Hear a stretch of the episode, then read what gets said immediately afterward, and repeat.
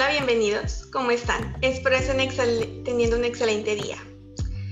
Bienvenidos a su podcast Ilichi, pequeños cambios, grandes beneficios. Yo soy Griselda estudiante de Ciencias Nutricionales de la Universidad de Sonora.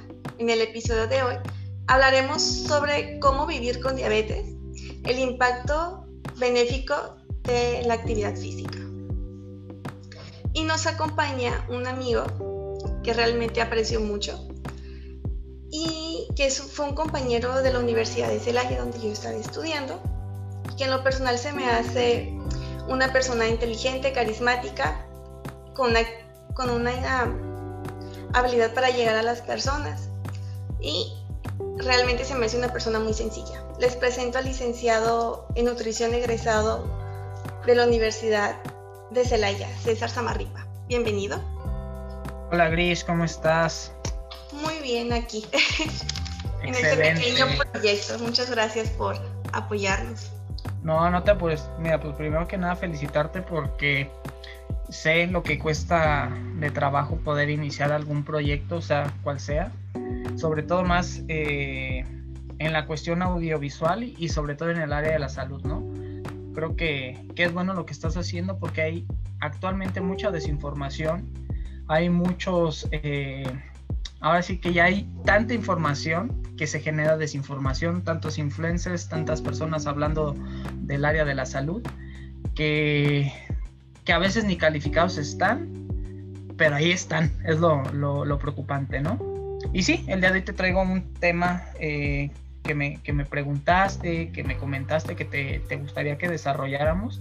La verdad que es un tema muy padre, muy bonito, o sea, suena muy cliché esa parte, pero realmente sí es un tema bonito porque desafortunadamente en México pues tenemos, em, no sé si llamarlo, sí, como tal es una enfermedad, pero a mí me gusta más que llamarlo enfermedad, creo que es una condición, ¿sale?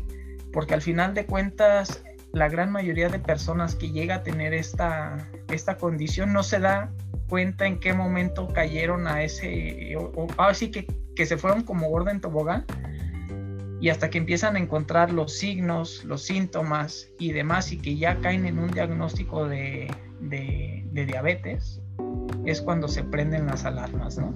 Y, muchas veces es el diagnóstico o los síntomas que empezamos a darnos cuenta qué es lo que son es muy tarde y ya hay muchas complicaciones. Sí, sí, sí, sí, e, e, es, es, eh, pues prácticamente eh, ¿cómo, lo, diré? Desde mi punto de vista, ahora sí que diré el pleonasmo, ¿no? Desde mi punto de vista muy personal mío, ¿no? Yo creo que las personas no se dan cuenta hasta que ya tienen el problema. Desafortunadamente tenemos una sociedad que nos gusta ponernos las pilas hasta que ya tenemos el problema de cerca, ¿no? Eh, desafortunadamente en México, la OMS ya lo en en sus estadísticas lo marca, sobre todo en, pues no tanto en México, pero sí como latinos, se nota mucho esta parte, ¿no? Que, tenemos el, así que las dos desnutriciones, tanto la obesidad y el sobrepeso, como tal, y como tal, el otro extremo que es la desnutrición. La desnutrición. Que eso tiene que ver mucho con la inseguridad alimentaria. Totalmente, totalmente de acuerdo. Es, eh, una es porque no tienes y la otra es porque no sabes medirte, ¿no? Al final del día, eh, el proceso de, la diabetes, pues sí es una alteración a nivel, eh, pues biológico, fisiológico, bioquímico, que seguramente en algún momento ya lo llegaron a tocar en el podcast, a lo mejor no es bueno enrolarnos tanto en esos tecnicismos porque ya estaría eh, cayendo en repetición. Ajá, en platicarte más de, lo mismo. Sin embargo, mírate, me, me hice la tarea de, de, hacerte una pequeña presentación, sobre todo porque pues, yo me dedico al, al área de, de la actividad física como preparador físico, como nutriólogo más enfocado hacia el área del deporte. Eh, te soy sincero, sí, sí, sí comulgo con, con, la diabetes muy de cerca, sobre todo con, con, pacientes que son familiares. Y porque al final del día, pues somos el país número uno con sobrepeso y obesidad, tanto este, en adultos como en, menores prácticamente. El estar en el top 3 ya nos da como que por ende el pase directo a ser el número uno, ¿sale? Sobre todo también porque que en México no hay una regulación como tal en el etiquetado, problemas y problemas y problemas, ¿no? Entonces, si quieres, te la, te la comparto para que la gente que, que, que pueda ver esta, esta parte audiovisual, pues le deje algo, ¿no? Un poquito, un poquito más. Y mira, y, las dudas que vayan surgiendo, comentarios que tú tengas, pues tente la, confianza, ¿no? De, interrumpir y le vamos dando reboteo de ideas, de comentarios y sobre todo también hacer hincapié eh, que podemos no tener el mismo, este, la misma idea o, el, o estar en la misma sintonía y pues se puede dar a, a plática, ¿no? Y pues bien, Va que va, me parece perfecto. Pues bien, eh, e-, este título, lo, como lo mencionaste anteriormente, es Vivir con Diabetes. ¿Y cuál es el impacto benéfico de la actividad eh, física? Como tal, lo primero es definir qué es, qué es diabetes y qué tipos hay, porque ah, eso también muchas veces las personas ni siquiera saben qué tipo de diabetes tiene, ni siquiera entienden el concepto de, la diabetes. Entonces, ya lo mencionamos, la diabetes es una enfermedad que aparece cuando el páncreas ya no produce insulina, eh, pues se puede decir de calidad, o ya no tiene esa sensibilidad de hacer su proceso fisiológico y bioquímico y el efecto de la diabetes no controlada es la hiperglucemia, ¿no? Que es cuando mencionamos que hay una glucosa elevada. También llamamos que la, diabetes, perdón, es, puede ser multifactorial, ¿no? Hay, hay distintos factores, puede ser desde factores ambientales, contaminación, donde vivas, estilo de vida, factores como sobrepeso y obesidad, que este es prácticamente el, principal, ¿no? De, todo esto. Este te va a desencadenar, como ya lo sabemos, diferentes enfermedades eh, en cuestión crónica. Em, y sobre todo este, normalmente caes en sobrepeso, seguido de obesidad, seguido de diabetes. Y de la diabetes nos vamos tal vez a una posible hipertensión y de una hipertensión a una insuficiencia renal crónica. Entonces, lo que comentábamos al inicio, definitivamente la diabetes, pues es el paso a una muerte lenta y a una muerte este, de irte en partes. No me acuerdo en qué literatura lo vi. Vi que era como la muerte silenciosa, se podría decir, porque, o de cadena, porque te lleva de una cosa a otra, a otra y otra y otra.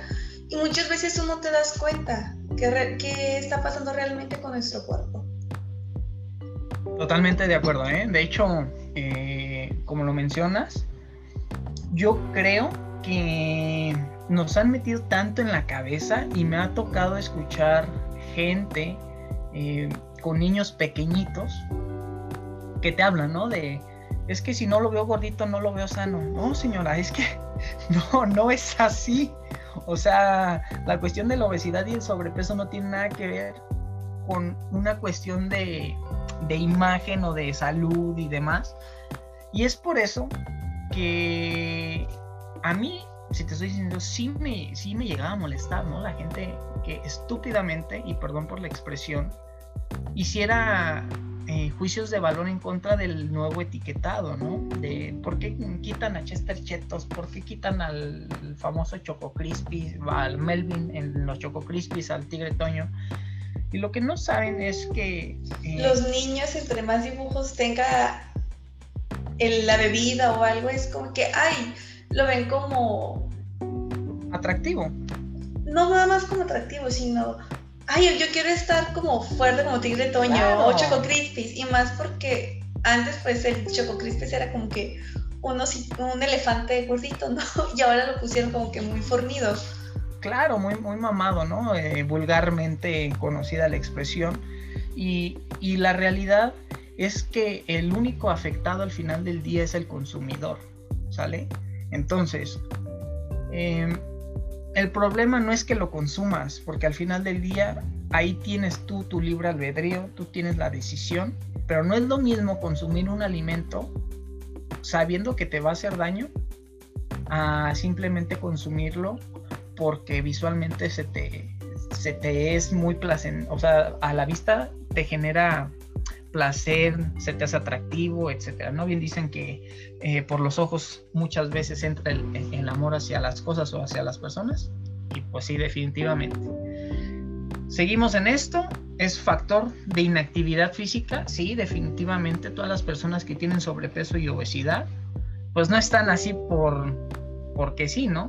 Definitivamente no están teniendo esa actividad física que genere ese déficit calórico o sea, si no lo haces a través de la, de la alimentación, pues de alguna otra manera tienes que sopesar esta parte con, el factor de la, de, la, actividad física.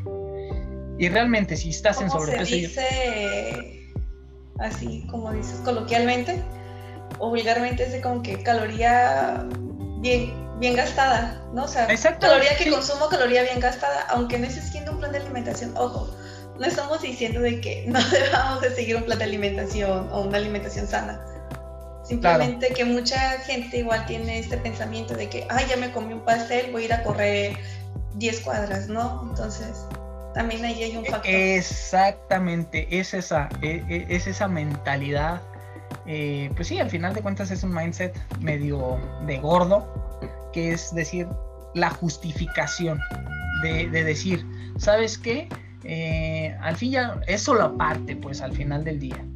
Pero dentro de, dentro de eso, pues hay algo pues rescatable, ¿no? Que es decir, bueno, es consciente de, que lo que está ingresando, pues también tiene que salir, ¿no? Es, esto es tan fácil lo que entra y lo que sale eh, en cuestión de calorías, ¿no? Y también hay que ser sinceros, hay factores genéticos, es decir, puede ser eh, que algún, eh, una cuestión genética o de genoma, puede ser que incluso hasta porque tu familia ha, habido, así que siempre diabetes, en algún momento puede ser que ese gen se, pueda activar sin necesidad tú de caer en una cuestión de, descontrol de carbohidratos, porque principalmente es eso lo que pasa en, el sobrepeso y la obesidad y por ende en la diabetes, es un descontrol a nivel de macronutrientes de, carbohidratos, tal cual.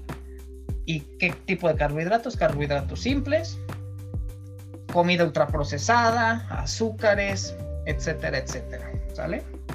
Pues bien, de ahí nos pasamos a los tipos de diabetes, porque es importante saberlos, ¿no? Tipo 1, tipo 2 y la diabetes gestacional.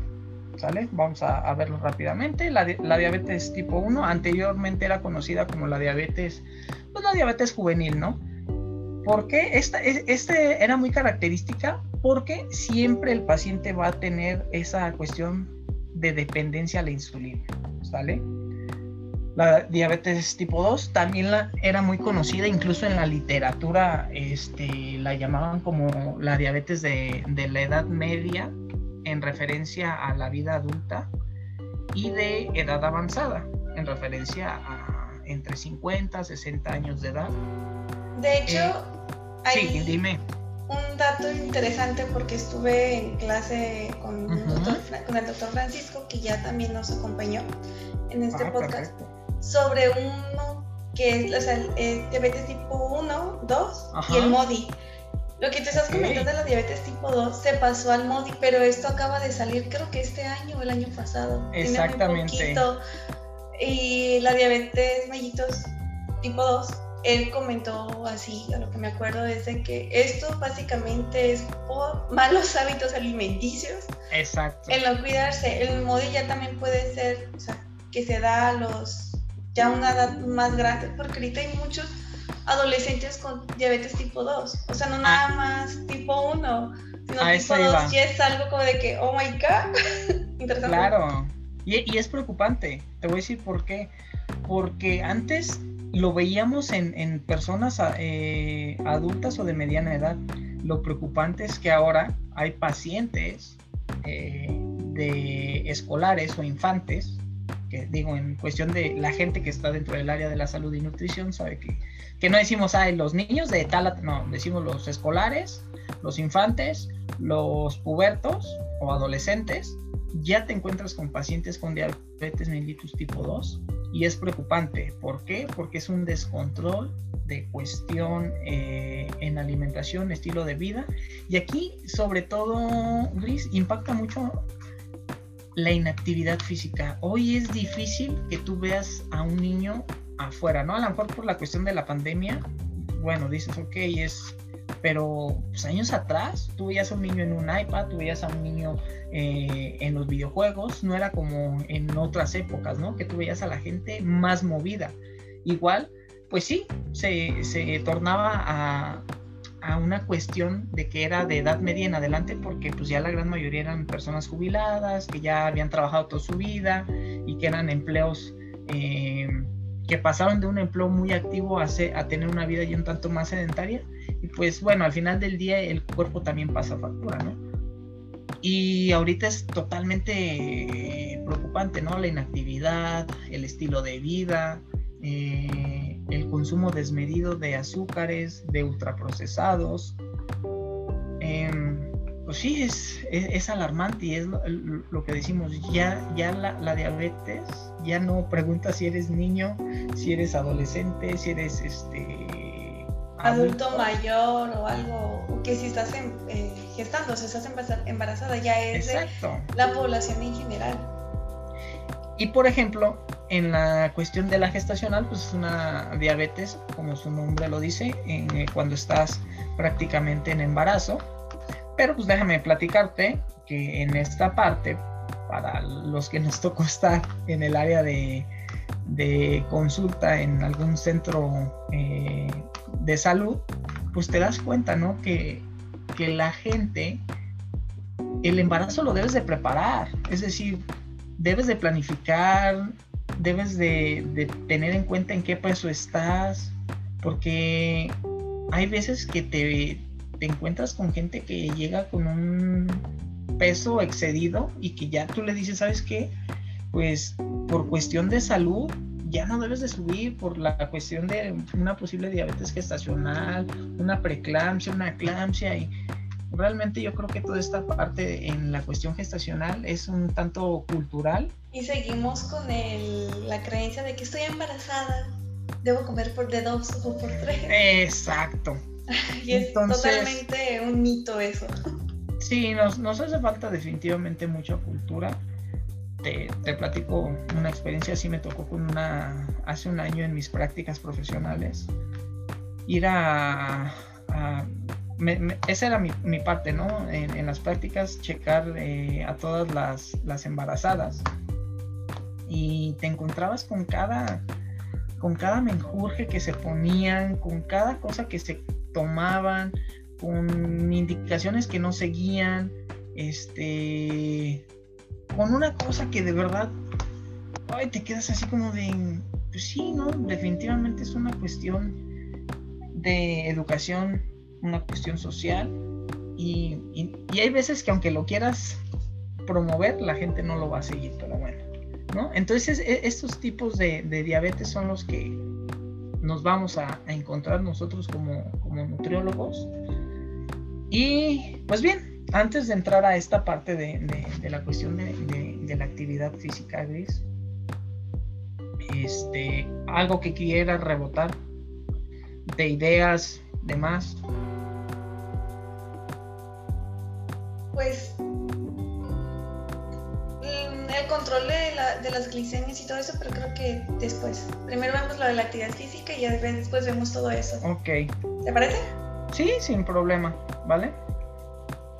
Y pues bien, eh, pues ya entrando eh, a esta parte de, la cuestión, como lo comentas, de cómo, cómo llevar o cómo cuidarte ante un diagnóstico de, de, diabetes, hay que entender que este tipo de condición o de enfermedad, si lo quieres ver desde una manera un tanto más cruda y, y real, es que es una enfermedad sí, si bien cierto es multifactorial, pero también debe ser atacada desde una cuestión multidisciplinaria, ¿vale?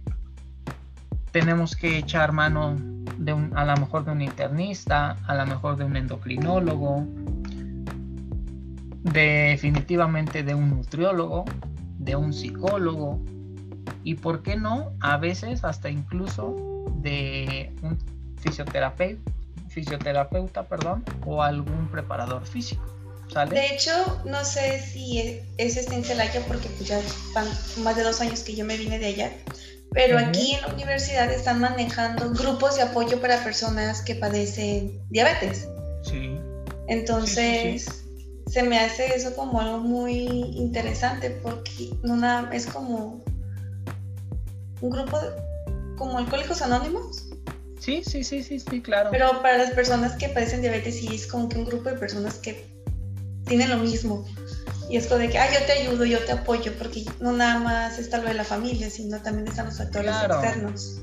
Claro, claro, claro, que si tú, digo, ahorita vamos a entrar con una cuestión de coaching, de una cuestión un tanto psicológica, te platico, a mí me tocó una paciente, este, con unos bioquímicos de verdad que te quedas de wow, unas glucosas de, sangre eh, de 400 y cacho, eh, una hemoglobina glicosilada también desorbitada y el doctor diciéndole que tenía prediabetes, ¿no? Y yo así como de, señora, es que usted no, no tiene prediabetes, usted ya tiene un diagnóstico de diabetes, pero no sé por qué el doctor no se lo diagnosticó, ¿no? O sea, no sé en qué se basaría para no.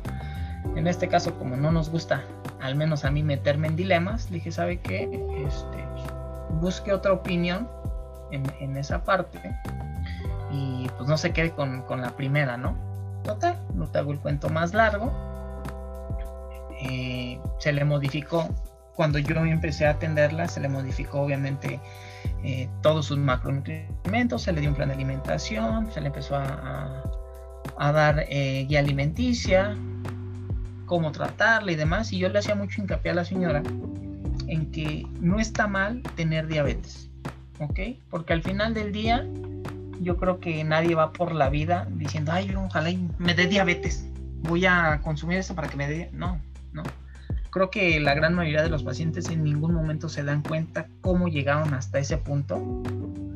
Y yo creo que lo que menos quieren es escuchar es que los estés culpando, que, los, que les estés diciendo los errores, que les estés eh, mencionando lo que dejaron de hacer, ¿no? Sino, digo, ¿sabe qué?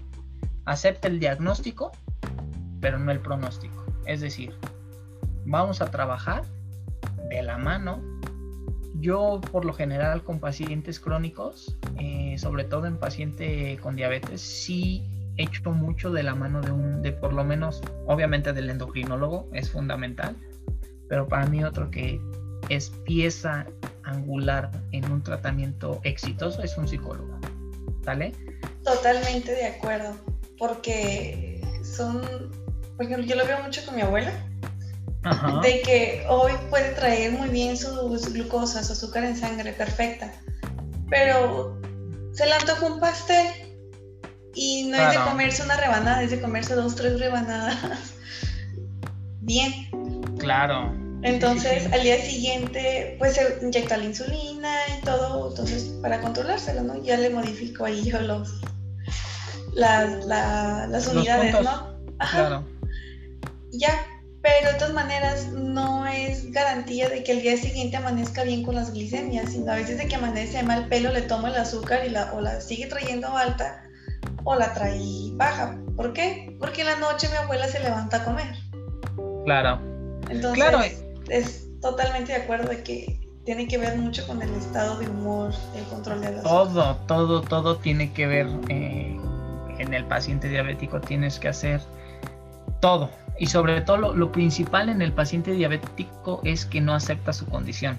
¿Sale? Te vas a encontrar con, con infinidad de, de que no, es que no puede ser, es que yo ni me siento mal pues no, mamita, o sea, no te vas a sentir mal hasta que traigas. No te sientes mal y ya no tienes los dientes, ¿no? Claro, o, o, ya, lo, lo dicen, no, es que de repente me mareo, es que, mm, es que no, ya, ya, ya como tal hay signos, ya, y, y, te, te, topas, ¿no?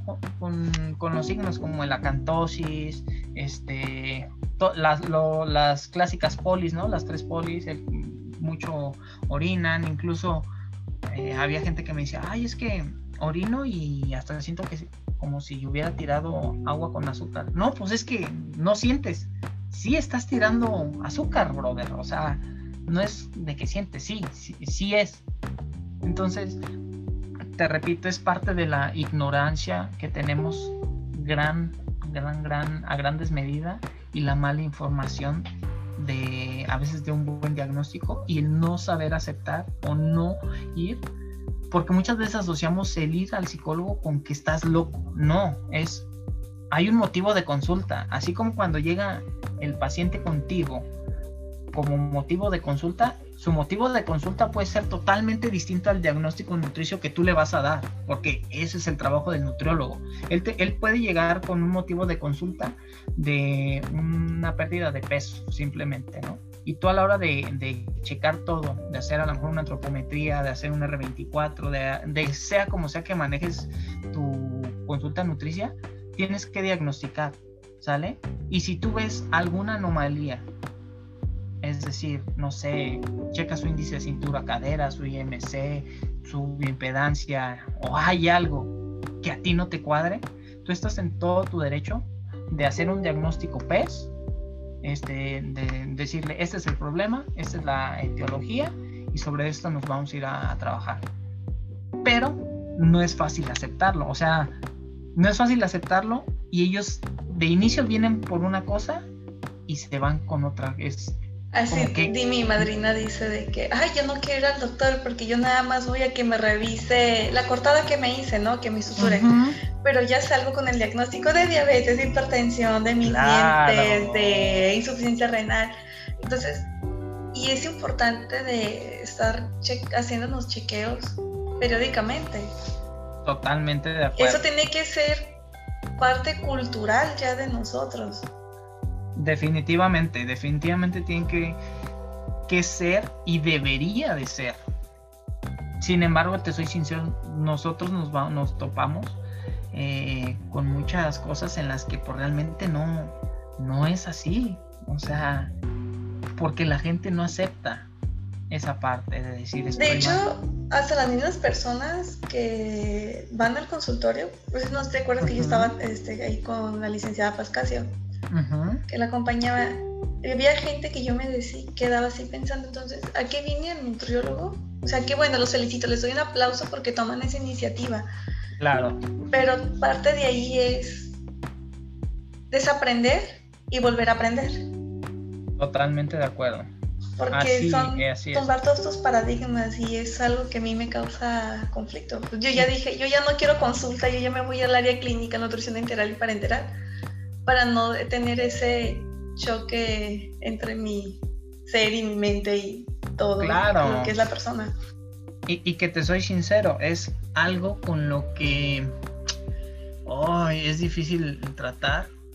Te soy sincero, yo no, no, no, no le daba consulta a pacientes crónicos, pero este, de alguna otra manera, esa parte que tienes tú de vocación en el área de la salud te lleva a, ¿vale? También me he topado con gente que lo que quiere es ir a platicar, güey. Entonces yo le digo, oiga, pues vaya al psicólogo, o sea, pues conmigo viene a platicar y le agradezco, ¿no? Pero pues soy sincero, a mí nada me va a venir a dejar dinero porque... Eh, y también eh, es algo que lo menciono, eh, y como consejo, eh, digo, nos estamos divagando un poquito, pero es un, gran consejo que yo aprendí ya de eh, egresado. No todos los pacientes son para ti, ¿eh? También tú estás en tu derecho de decir, no tengo comunión con él.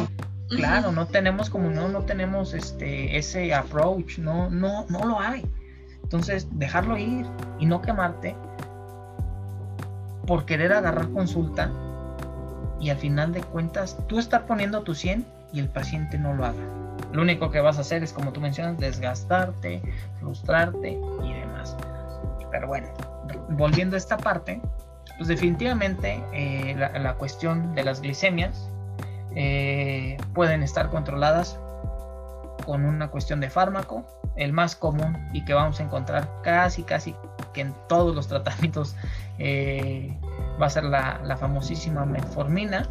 Digo, actualmente ya hay fármacos como el Invocana, que es un fármaco que aparte de metformina trae otro compuesto que nos hace tirar también la, glucosa a través de la orina y tener unos descensos y unos niveles bastante estables, a lo mejor para disminuir también las unidades de insulina.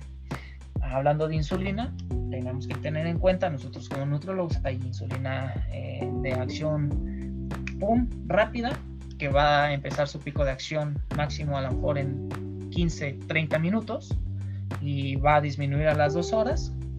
Y la acción eh, prolongada o retardada, que es un máximo pico de acción, va a ser entre 6 u 8 horas, dependiendo la marca y demás. ¿no?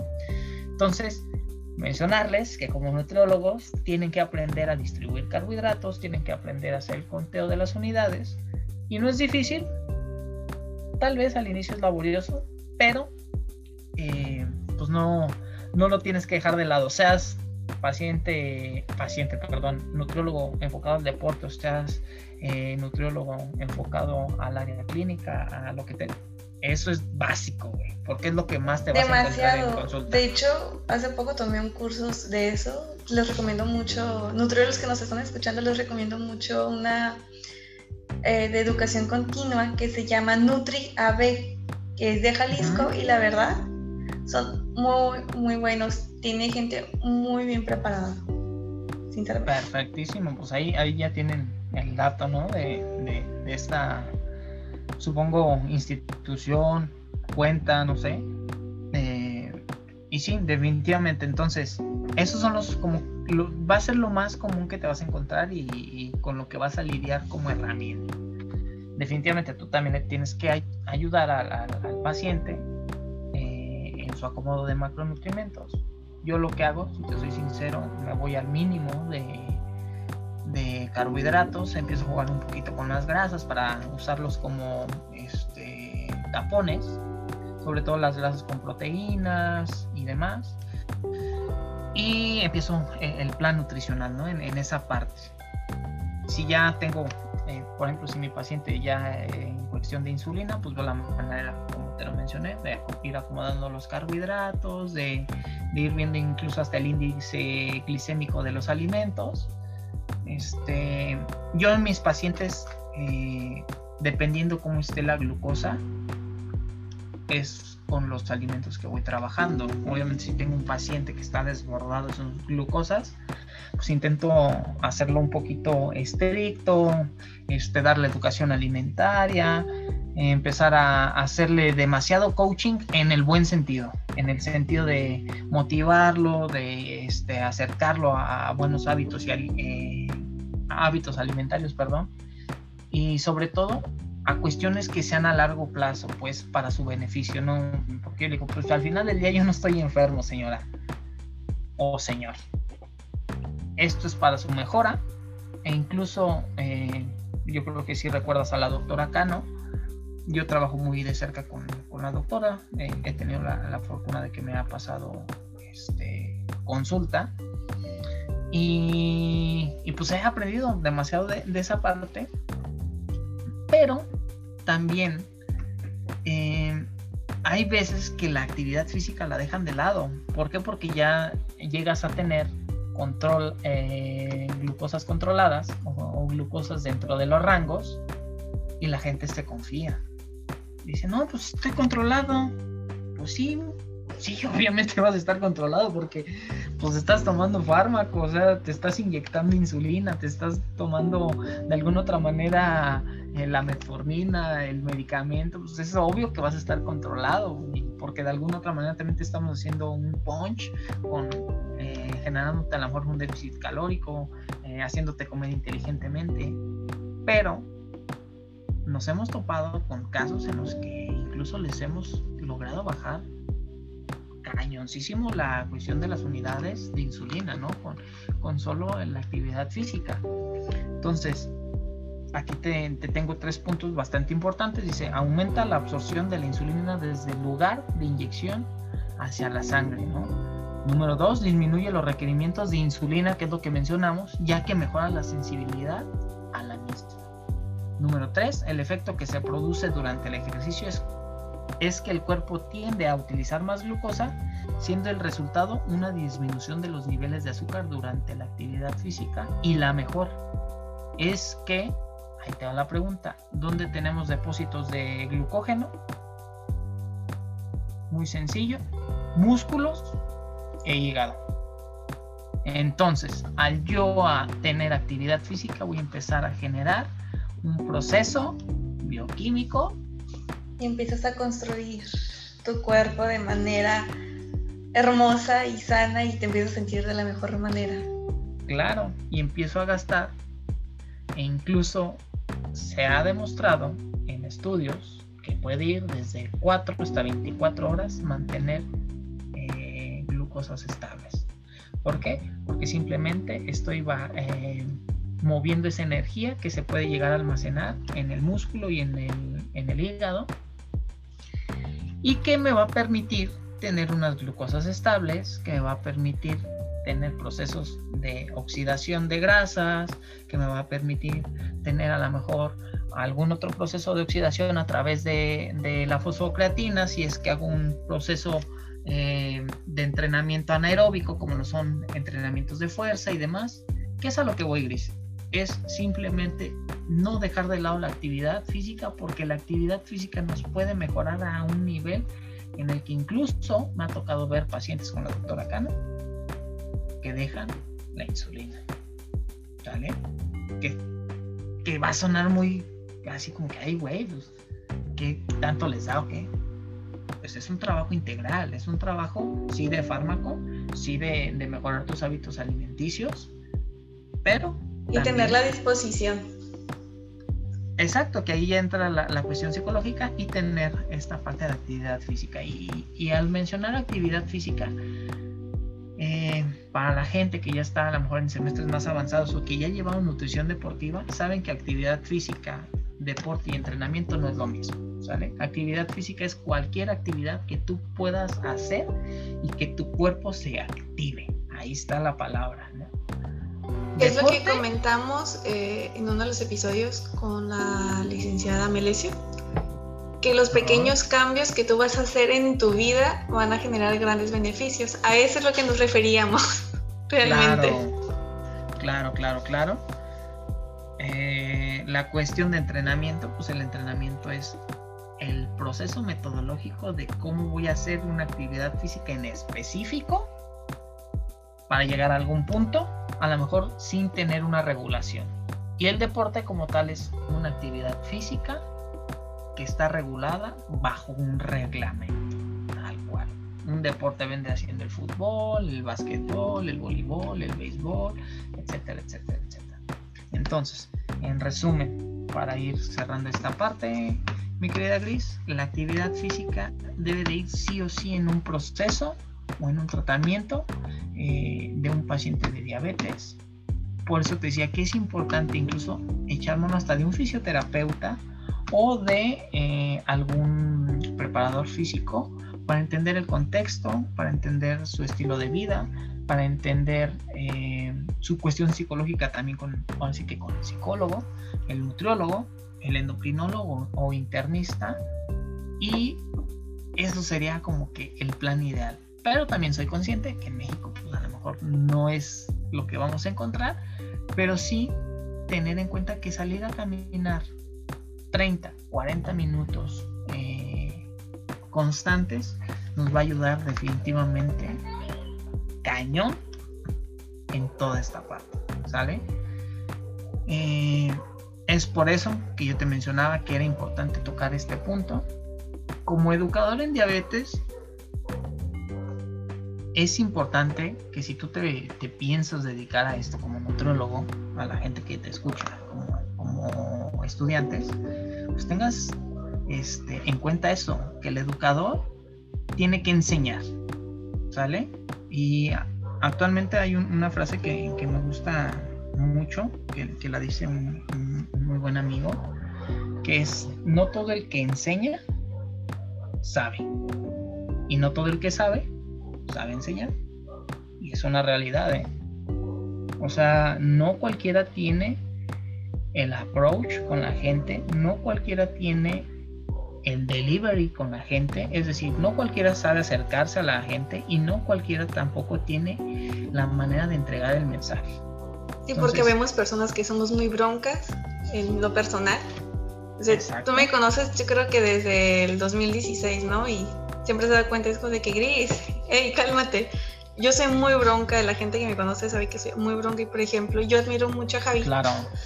O al licenciado aquí, porque él siempre es muy asertivo al momento de transmitir la información. Totalmente, siempre.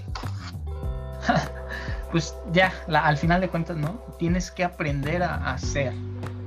Y también otra cosa, o sea, eh, tú como nutriólogo tienes que ser sincero con, con, el, con el paciente, porque es un derecho del paciente saber la condición que tiene, ¿sale? Que no le van a gustar las el escuchar un diagnóstico, pero sí, ¿no? ¿A quién le gusta escuchar que estás mal? A nadie. Pero a lo que voy es, sí, tú como estudiante sí este, practica, practica mucho. Yo, yo te soy sincero, yo era de los que llegaba a las 8 de la mañana a la universidad, tú estás de testigo. A lo mejor ya en el último año, pero yo me iba a las 7, 8 de la noche y, me estaba una jornada completa de, en consultorios, yo me estaba, salía de ahí, ya, ya pacientes, ya, ya intentaba enrolarme en ese, en ese, en esa, ¿cómo le llamaremos? Eh, en esa esferita, en esa rueda de la fortuna llamada este, vida de consultorio y te vas a encontrar de todo. Y principalmente totalmente de acuerdo. Sí totalmente de acuerdo. Y siento que esta es una de las cuestiones más alarmantes, ¿no? Porque entre más pasa el tiempo, entre más pasa el tiempo, más te encuentras. Y es, ves que cada vez es común y existen más mitos, más como de que, ay, tómate este té, te va a ayudar, tómate esto. Y es como dices, ay, este, ¿para qué haces ejercicios y después te vas a sentir mal o cosas así? Claro. Entonces, como comentaste al principio, hay mucha, de tanta información que hay, se ha vuelto una desinformación. Exacto, exacto, exacto. Se ha vuelto una desinformación, este, y, pero es, esa es la realidad en la que estamos, Luis. Esa es la realidad en la que estamos. Yo creo que el trabajo del nutriólogo está eh, muy infravalorada, eh, pero pues yo creo que más que quejarnos hay que empezar a trabajar para que la gente valore e, esta parte. Te soy sincero, a mí me han tocado pacientes de 120 kilos. Hoy tuve un paciente de 100 kilos que tiene tres semanas conmigo y ya estamos en 94.7 trabajando esa parte de actividad física, de un plan de alimentación sostenible. Este, sí, sí, sí me entiendes.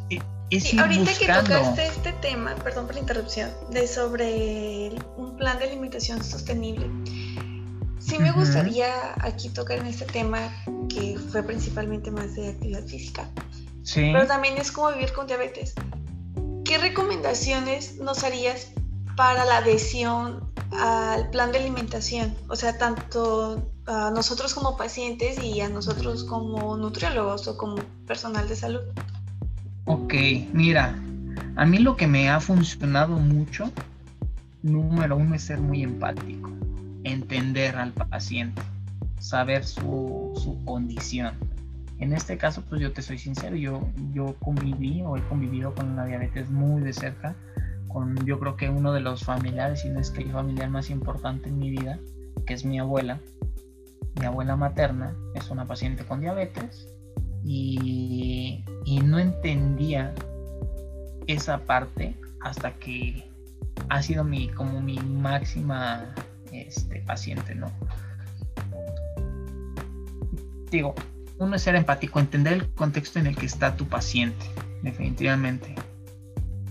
Número dos, tú debes y tienes que, si te vas a dedicar eh, a una cuestión de educador de diabetes, o vas a agarrar como que por ese rumbo, pues definitivamente estarte actualizando, estar tomando cursos, estar tomando este, certificaciones, entender que el educador en diabetes es un maestro, O sea, tienes que hacerle saber al paciente y persuadirlo.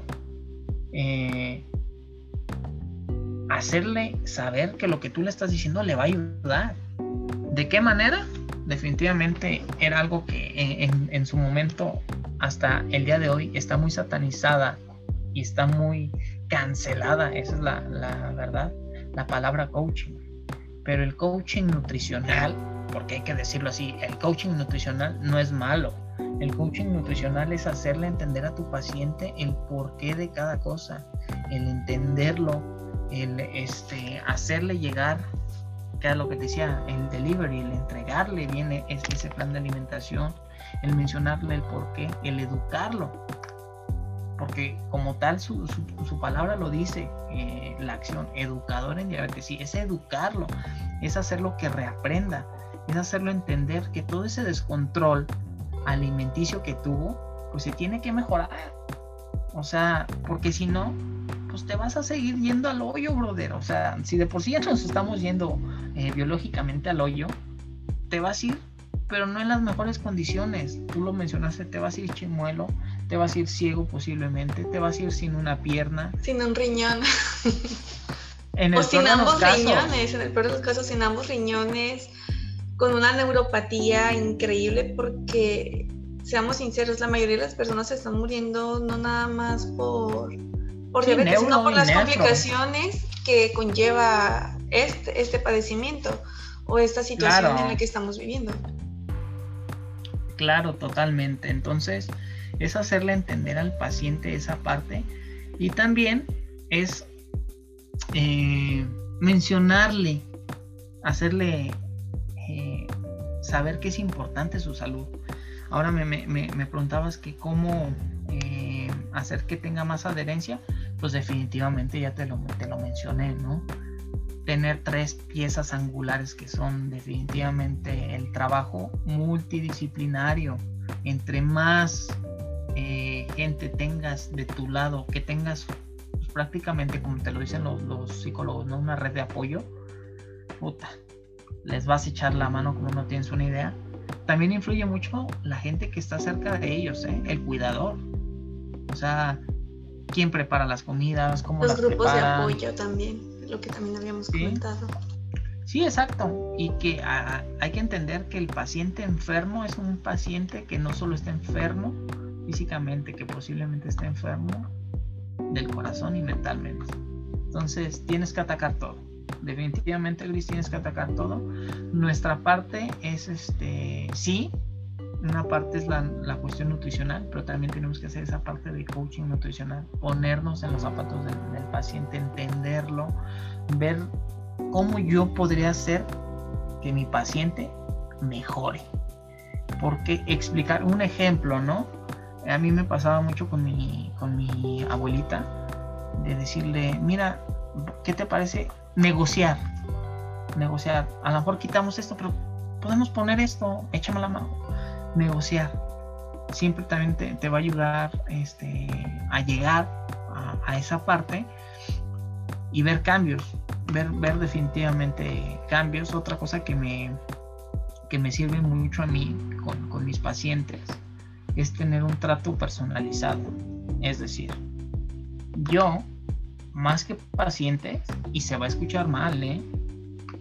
es, para mí es un cliente. Es decir, para mí deja de ser un paciente y es un cliente. Y yo a mi cliente lo tengo que tener feliz, lo tengo que tener contento, lo tengo que apapachar. Eh, cuando le va bien, aplaudirle. Cuando no le va bien, sí, a lo mejor decirle, oye, ¿sabes qué? Jaloncito de oreja, sí, leve, para que entienda. Pero, sin caer en una cuestión de humillación, de, de no respeto, no, no, no. Es esa parte, ¿sale? Entonces, yo soy de los que, a mi paciente, me, que me cae un paciente con diabetes, le estoy mandando infografía hecha por mí, esto es la diabetes, esto puede ser lo que no te está funcionando, es descontrol, tenerle un, este seguimiento personalizado, que no se sienta solo, ¿ok?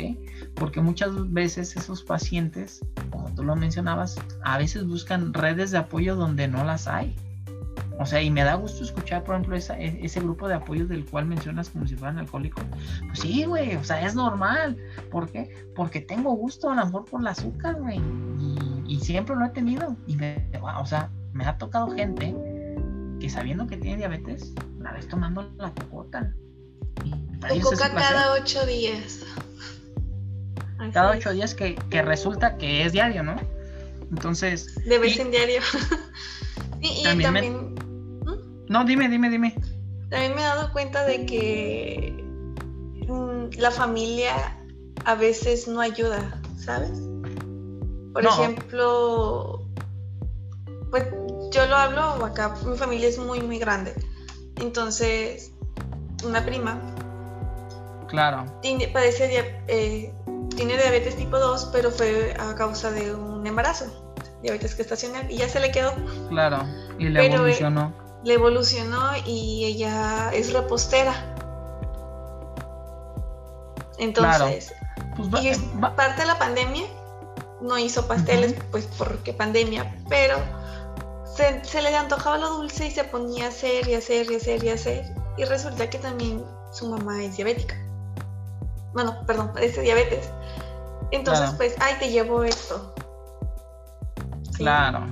Y, no nada más es ahí, sino ¿Qué te dicen? así como ah, no te apures. Ah, sí. Ay, no te apures más insulina, más metformina. Exacto. Este, una vez no pasa nada, pero realmente sí pasa y no sabes el daño que le estás haciendo tanto como las generaciones, porque uno de los factores que tú dijiste aquí es genético. Dentro de los factores genéticos está la epigenética, donde uno mismo tiene la capacidad de incendiar y apagar genes. Exactamente. Entonces, ¿y eso por qué se va a, a saber? O sea, ¿cómo lo vas a lograr? Pues por medio de los hábitos que tienes. Aquí pues nos está mencionando los más importantes, que es actividad física, también es claro. otros que habíamos comentado anteriormente. Evitar los alimentos este, ultraprocesados. Y ya con eso, creen, créanme que van a tener una calidad de vida impresionante. Y con el, el capítulo anterior, Vimos sobre los riesgos, hablamos sobre los riesgos. Entonces, uno de los riesgos que tomamos es lo de la piel, que es el órgano más grande y más importante y también Definitivamente. te afecta mucho. Entonces, pues, el uso de protector solar, que hay que agregarlo porque realmente no lo hacemos. Claro, y, y la diabetes te va a afectar todo, Gris la, piel, lo vas a ver con el acantosis nigricans, lo vas a ver una piel reseca, eh, te va a afectar los dientes, vas a encontrar caries, te va a afectar la vista, te vas a encontrar con gente que ya no ve de, que tiene cataratas, eh, pie diabético, que era lo que te iba a decir. A mí me tocó ver un paciente, así no en consulta, perdón, sino en, en Ford, en un, no en un centro, sino en un hospital un, perdón, un hospital comunitario, cómo ver cómo le metían la gasa en el pie, ya todo o una gran parte necrosada, oliendo horriblemente, obviamente. Y el señor como si nada, ¿no? Así como que pues chingue su madre, ya aquí ya estamos, nos vamos a ir por partes. Corte A, el sobrino, hijo, ya no recuerdo qué era, entrando con una coca y el señor ahí cínicamente abriéndola enfrente de nosotros. Y esto que te platicamos, estaba Oscar, estaba Alex, nos quedamos así como de, ¿qué pedo, no? O sea, también a eso a lo que iba. Como nutrólogo, hay gente que también no es para ti y ese tipo de pacientes no vale la pena a lo mejor desgastarte. Se oye mal. Se oye mal, pero es la verdad. Entonces, no te desgastes y también, ojo, es válido referir los pacientes a algún compañero. Ni te vas a hacer más rico, ni más pobre, ni vas a ser más listo, ni más tonto si lo refieres de algo que no que estás viendo y dices, pues conmigo no funcionó, déjame se lo refiero a alguien más. Porque la idea que debemos de tener como nutrólogos es ayudar al paciente, lejos de sacarle un peso, el sol sale para todos. y hay personas que realmente no están destinadas para ti. Yo lo veo así como parte de cuestión del destino. Que a ti no te tocaba, pero por ejemplo, se lo puedes referir a otra persona o otro que sabes que tiene más la habilidad de tratar con ese tipo de pacientes. Definitivamente. Entonces, pues e, es amplio. La respuesta es muy simple trabajo en equipo, trabajo multidisciplinario. Tú como educador en diabetes es mencionarle beneficios, riesgos, llevarlo de la mano, dudas que él pueda tener, aclarárselas y definitivamente tener mucha paciencia, muchísima paciencia, porque son pacientes complicados. Digo porque yo tengo los dos, tengo desde eh, pacientes con los que llevo estrategias de cómo llevar una competencia y mejorar el rendimiento, que son pacientes disciplinados, hasta el otro extremo, con un paciente que tiene un descontrol eh, glicémico, un descontrol de alimentación y demás, y es difícil. Pero, si te soy sincero, los tomo muchas de las veces por retarme a mí por decir, le voy a mejorar la vida y sé que le voy a cambiar la vida.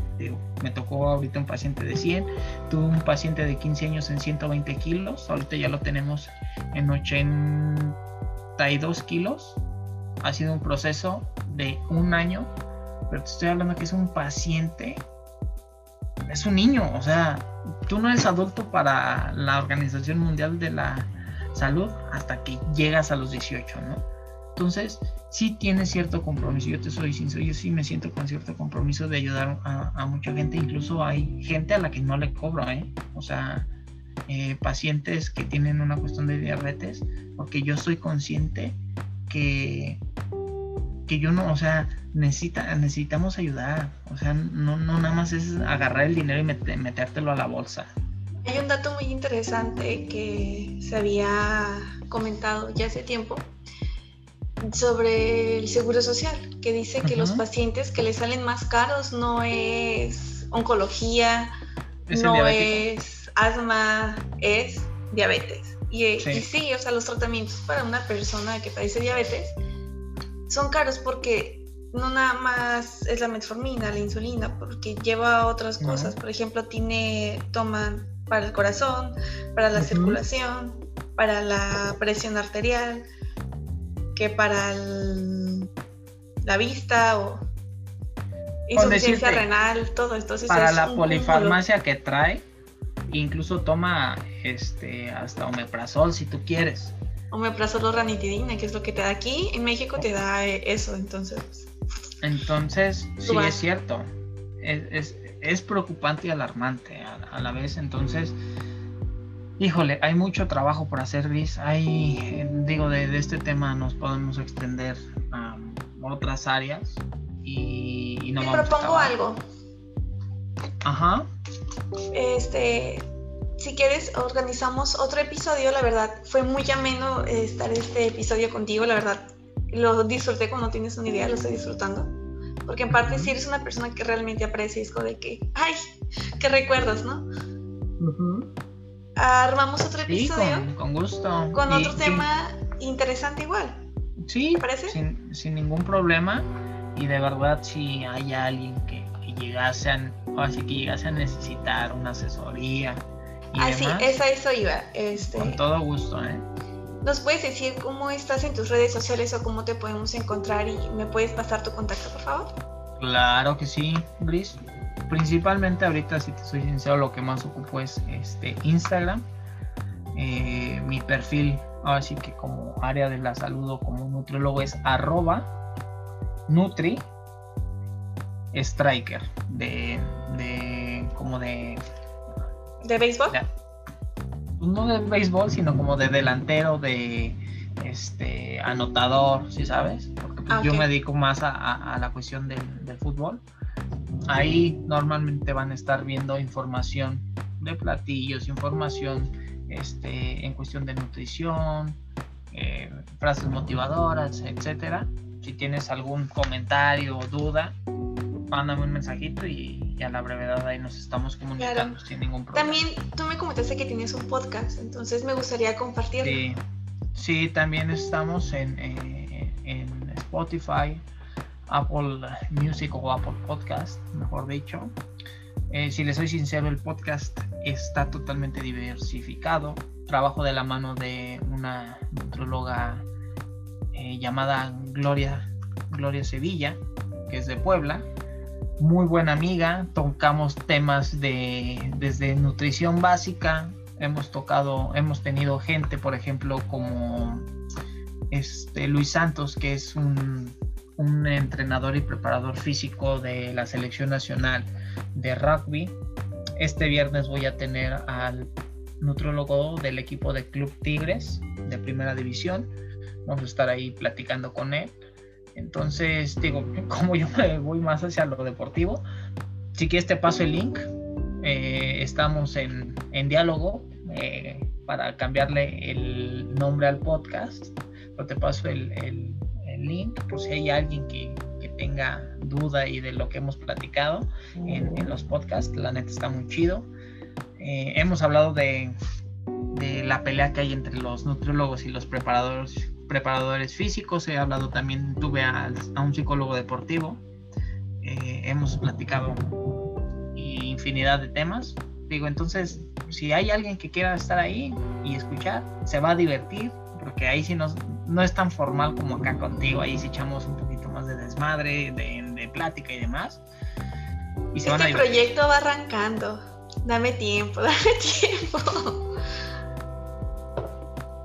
Pero sí, te paso el link y por ahí nos pueden estar escuchando, Liz. Muchas gracias, muchas gracias. Realmente te estoy 100% agradecida por haberme apoyado en este pequeño proyecto. Muchísimas gracias. Fue un gusto platicar, comentar estos temas contigo. No agradezcas, Gris. Aquí estamos al habla y pues, no, no, no, no echen en balde todo esto, la neta, que, que, bueno que te estás animando. Y pues síganla, síganla en sus redes sociales, síganos ahí y va a haber promociones, ¿da? Muchas gracias, Kasama. Bye. Listo.